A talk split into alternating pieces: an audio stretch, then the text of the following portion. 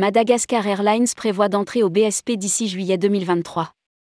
3,5 millions de dollars provisionnés pour faire face à ses obligations. Madagascar Airlines devrait entrer au BSP probablement en juin ou début juillet 2023, a indiqué son CEO, Thierry de Bayeul, lors du dernier forum du CETO. D'ici là, la nouvelle compagnie nationale malgache doit provisionner 3,5 millions de dollars afin de pouvoir rembourser les billets émis non utilisés des anciennes compagnies à Madagascar et Xadaria.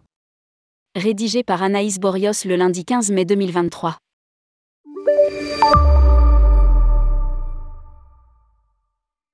Madagascar Airlines, la compagnie aérienne nationale malgache, née de la fusion entre Air Madagascar et Tsadaria, va reprendre les dettes au BSP de ces deux anciennes compagnies.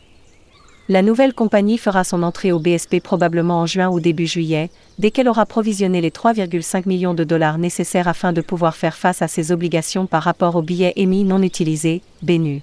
A indiqué le CEO de la compagnie, Thierry de Bayeul, lors du forum du syndicat des entreprises du tour operating, CETO, à Deauville, le 10 mai dernier.